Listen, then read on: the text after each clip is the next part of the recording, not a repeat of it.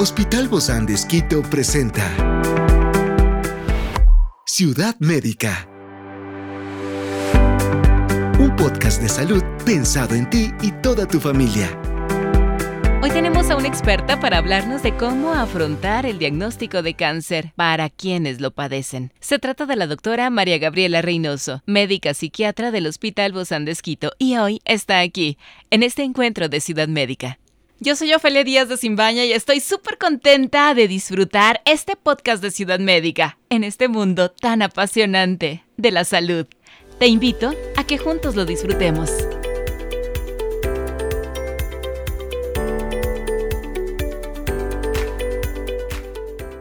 Quiero compartir este tiempo con nuestra invitada. Se trata de la doctora María Gabriela Reynoso. Ella es psiquiatra del Hospital Bozán de. Gracias, doc, por acompañarnos el día de hoy. Hablando de este tema, hoy nos tocó un tema bien, bien delicado y sobre todo que la parte emocional juega un papel también muy importante. Mucho gusto por estar aquí en este momento y hablar de ese tema tan importante, tan álgido, ¿no? En realidad, las noticias, ¿no? Porque son malas noticias. Hay dos mm, distintos tipos de noticias, ¿no? Van a causar impacto a cualquier individuo y dependen mucho de las herramientas de resiliencia, ¿no? Por lo tanto, no podemos estandarizar cómo vamos a tener la reacción en todas las personas. Pero por lo general, cuando tenemos una noticia que probablemente es una noticia irreversible, ¿no? Primero viene algo que es llamada la negación y viene a sentir, a sentirse por qué a mí me tuvo que pasar qué hice, inclusive hay gente que se plantea qué hice de malo, ¿no? Viene muchísimo inclusive la parte espiritual, algo hice mal, esto es algo porque alguna conducta no adecuada mía. Entonces vienen muchas ideas, ¿no? Eh, la negación puede durar mucho tiempo y a veces la persona que se entera de este diagnóstico no comenta a su familia como una forma de protección, tanto para el entorno, ¿no? Porque a veces no pueden comprender la misma persona y peor aún más la familia. Eh, he tenido pacientes que no han comentado este diagnóstico y me han pedido que esto se quede eh, en reserva. reserva, ¿no? Hasta que ellos puedan entender, ¿no? Pero eso es bueno, Doc, o eso es malo. Depende de, de que primero se tiene que asimilar yo considero que no podemos decir que es bueno o malo, sino cómo se siente la persona, ¿no? Si yo en verdad noto que esta persona está quebrantada, probablemente le voy a animar a que necesitemos un apoyo externo, no sea, un familiar. Pero hay gente que trata de manejar esto de una forma muy fuerte, ¿no? E, e, entre comillas, ¿no? soy fuerte, entonces no puedo quebrarme, que también al final vamos a quebrarnos y muy feo, ¿no? Porque como les decía, a veces la catarsis del llanto o del quebrantamiento es importante a que soy fuerte y no pasa nada y continúo la vida, tiene mucha más repercusión emocional esto que la otra, que es una gestión de emociones, ¿no? Pero por, por, lo general al inicio es una negación y entender que, ¿por qué? Y empiezan a investigar muchas opciones de tratamiento, opciones para inclusive hablar con la familia. También existe el otro tipo de persona en el cual se quiebra desde el principio y necesita el apoyo familiar. Y creo que realmente tener un apoyo, alguien al lado que me acompañe, es eh, ayuda mucho más con la noticia, con la asimilación de la noticia. O sea, lo recomendable es poder tener un apoyo. Un apoyo, definitivamente. No, no, llevarlo la carga sola, porque ya de por sí la carga es fuerte. Es fuerte sino que yo les planteo porque hay distintos tipos de formas de abordar por las personalidades de cada uno, ¿no? Y también es muy difícil a veces decirle, vea, tiene que llevar un familiar con la persona, es mi decisión y yo veré cuando, y es respetable también esa decisión, ¿no? Sin embargo, a veces como que ahí nada más se toma en cuenta mi punto de vista del, del paciente, pero no cómo va a afectar también al resto de ah. mi familia, ¿no? Que la mayoría dice, yo tenía que haber sabido, tenía que estar ahí para apoyarte, que quería abrazarte, llorar contigo, reír contigo, pasar el momento contigo. Claro, sino que ahí viene también la autonomía del paciente, ¿no? Entonces en ese momento es posiblemente hasta que él disierna o ella disierna la noticia y entienda que, bueno, eh, vamos a empezar un proceso, porque con la noticia es el, inicio de un proceso que viene, ¿no? De diagnósticos, de exámenes diagnósticos, de tratamientos, y eso también es lo engorroso, ¿no? Porque no es una sola noticia y ya tengo una respuesta, sino varias, inclusive muchas veces van a varios médicos antes de, de tomar una decisión de comentar o decir sí, ahora, ahora sí, ¿no? Otras alternativas. Otras, muchas alternativas. Tuve la experiencia antes de mi carrera profesional como psiquiatra, estuve, estuve trabajando de residente en, en, un hospital oncológico durante dos años en la parte quirúrgica y bueno, realmente ahí viví muchas cosas muy fuertes, muy, muy impactantes porque era día a día decir los, eh, hablar sobre los diagnósticos de, de, cáncer, ¿no? Y a veces cánceres muy avanzados, con estadios muy terminales. Eh, realmente es impactante para el profesional y bueno, para el familiar, para el paciente y para el familiar, ¿no? Entonces depende mucho cómo se va abordando y el entorno familiar y el entender, ¿no? Hay gente que no entiende cuando se le comenta eh, esta situación del diagnóstico, es como un impacto que es tan difícil y es, y es razonable, ¿no?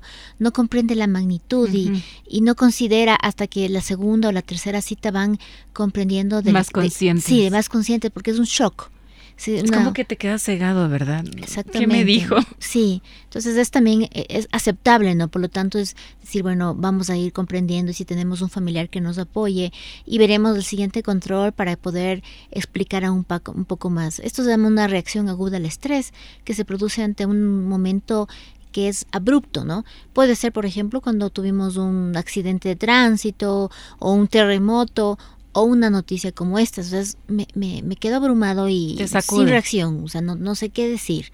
Es una reacción aguda al estrés que va cambiando con, conforme voy aceptando las herramientas, la información, eh, importantísimo y por eso digo el apoyo familiar cuando yo ya acepto como familia, porque la experiencia que tuve ahí, hay, hay gente que mm, no quiere que sepa el familiar y hay, hay gente que viene sola y cuando se les pide que venga con un familiar, ¿no? Dice, no, eso necesito yo, yo sé cuándo lo diré. Y puede pasar el tiempo también y no nunca decirlo, y no, tener la oportunidad. Exactamente, pero realmente ahí viene mucho el respeto, ¿no? No podemos nosotros decir, bueno, ahora le voy a contar a su familiar, no, eh, ellos sabrán. Hay también otras alternativas de, en gente eh, que son adultos mayores. Tuve la oportunidad de ir ver un adulto mayor que ya tenía una demencia y un cáncer diagnosticado, pero como la, la familia decidió, el señor tenía ya una demencia, no conocía mucho, no entendía mucho la situación, así que la familia tomó la decisión de ellos mismos manejar este proceso, sin que el paciente se dé cuenta de la situación. Ya un paciente con demencia realmente iba solo a los tratamientos, entonces depende mucho la, la característica de cada uno, ¿no? Pero creo que una de las cosas iniciales es el impacto, ¿no? El estrés agudo ante una noticia como estas. Experiencias excepcionales son el motor que nos anima a trabajar por la salud integral de nuestros pacientes. Expresamos el amor de Dios para dar prioridad a la vida por sobre todas las cosas. Seguimos con nuestro compromiso, la seguridad del paciente. Hospital Bozán de a la gloria de Dios y al servicio del Ecuador. ¿Y qué hacer, Doc, por ejemplo, cuando se trata de, de, a lo mejor de una mamá? La mamá es un fundamental, ¿no? Es un pilar fundamental en la familia. Claro, dentro de, esta parte de la, la, versión mucho de la madre es siempre es el, el discurso de saber qué va a pasar con mis hijos, quién los va a cuidar y ahora cómo voy a hacer. Y que y es algo bastante cierto, ¿no? En relación a, la situación de sentirse solos, eh, sentirse sola ante, ante esa noticia, ¿no? Por lo tanto, ahí viene el abordaje siempre en una situación oncológica. Existe un equipo multidisciplinario, ¿no? En el, en el apoyo de salud mental ante esta noticia, ¿no? Eh, nuestra área de salud mental que está incluida por eh, profesionales de psicología, psiquiatría, se ha trabajado muchísimo en cómo decir las malas noticias. Mm. Entonces viene el abordaje psicoterapéutico al inicio de cómo poderla abordar y cuando el paciente realmente siente que esto sobrepasa y puede tener ansiedad, angustia, desesperación, viene la parte psiquiátrica, ¿no? También para apoyarles momentáneamente con algo que farmacológicamente hasta que esté más tranquilo, pueda aceptar, tener la herramienta emocionalmente y farmacológicamente transitorio, ¿no? Porque no puedo decir que es una depresión en ese momento, es un impacto. Y si tengo una crisis de ansiedad ante un impacto como esto, pues viene la parte psicoterapéutica, pero si a, pesar de eso es terriblemente la ansiedad, viene el, apoyo farmacológico para que esté mucho más tranquila para el abordaje o tranquilo para el abordaje. Ciudad médica. ¿Se refiere, Doc, a esto, a medicamentos, ya la utilización de medicamentos? De, fármacos, sí, porque muchas veces es como cuando yo tengo una noticia de impactante que se murió mi familiar, en ese momento me entero, ¿no? Entonces la gente puede llorar y estar angustiada y, y, bueno, contenerse, pero hay gente que entra en una crisis terrible, con crisis de pánico, de ansiedad, porque es una noticia, ¿no? Y por más que yo como familiar o como terapeuta, psicoterapeuta, tranquila, vamos a respirar, está en una crisis de pánico, ¿no? Porque nosotros no sabemos cómo emocionalmente una persona está previamente a esto. ¿Cuántas personas con un diagnóstico de como estos ya tienen previamente un cuadro de ansiedad o un cuadro depresivo que no ha sido tratado o han estado sospechando de tener esto? Mucha gente está en sospecha porque algunas personas que he atendido al principio vienen, ¿no? Con este miedo de que qué le dirán y ya están mal ya están mal, o sea, ¿qué va a pasar? No sé qué me pueden o sea, Eso ya estaba eh, en, su vida. En su vida, ya está. Incubado tal vez. Exactamente. Algunos diagnósticos son así como, oh, no sabía, fue un impacto, pero mucha gente que ya viene en un manejo oncológico tiene esta sospecha de que algo puede estar pasando y por eso están los exámenes y el manejo. Doc, ¿cómo decir estas malas noticias? ¿O cómo las abordan ustedes? Ciudad médica. Es imposible no poder decirles, ¿no? Porque uno diría eh, engañar en cierta forma, no, no, hay que ser confrontativo, hay que ver también la condición en ese momento del paciente, ¿no? Si yo encuentro una paciente con un estado terrible de ansiedad y sé que esto no va a ayudar, yo preferiría eh, aplazar por lo menos hasta mantenerla un poco más tranquila y ahí viene la parte farmacológica, ¿no? Eh, yo me voy a saltar un poquito el tema de esta situación de la parte oncológica en la cual tuve que dar una noticia de la pérdida de un hijo ante un accidente de tránsito en donde la familia falleció y sobre todo los, los pequeños fallecieron y los padres estuvieron vivos, ¿no? Entonces habría que, había que primero estabilizar a uno de los padres, pues estuvieron, estuvieron mal, pero posteriormente ya una de las de los familiares, la madre ya estuvo mejor eh, físicamente, ¿no? Entonces eh, fue primero el abordaje de ver cómo estaba emocionalmente en ese instante para poder dar la noticia de que ya eran varios días del fallecimiento de, de aquel niño, ¿no? Su hijo. Entonces eh, se aborda viendo cómo se encuentra emocionalmente, cómo se encuentra lista y prepararnos para una contingencia de una crisis de pánico que es lógica en ese momento, ¿no? Pero probablemente en ese momento había pasado ya por muchos muchas situaciones y estaba farmacológicamente también abordada por el dolor, por todas las situaciones de los traumas que había tenido a nivel corporal, que la noticia eh, fue impactante, pero no, no, no, desbordamos en un impacto en ese momento de una crisis de pánico, ¿no? Definitivamente después cuando fue pasando el tiempo sí tuvimos que un abordaje psicoterapéutico y también al final un abordaje farmacológico porque es obvio, ¿no? Pero en ese momento depende mucho la circunstancia y a veces puede ser necesario aplazar un par de horas o tal vez un día hasta que ver que la paciente puede estar tranquila para esta noticia. Ciudad Médica. Todos estos apoyos son valiosos. Quizá no los entendemos hasta no vivir esa situación, ¿no? Pero muy importante, sobre todo cuando se enfrenta este diagnóstico, especialmente ahora que estamos hablando en cáncer y cómo se puede encontrar la persona. No todos recibimos todas las noticias de la misma manera, por más impactantes que sean en nuestra vida. Definitivamente. Y eso es algo tan importante, Doc. Estos temas que son tan impactantes, dolorosos, noticias que nunca quisiéramos decirles.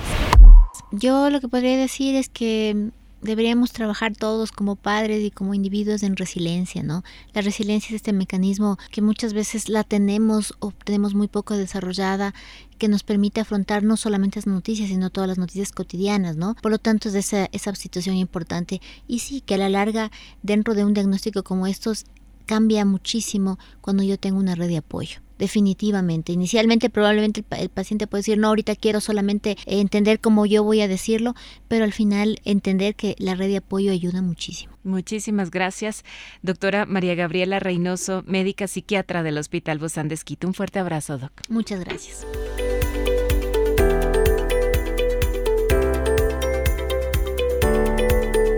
Esta es una producción del Hospital Bozán de Esquito con el apoyo de HCJB.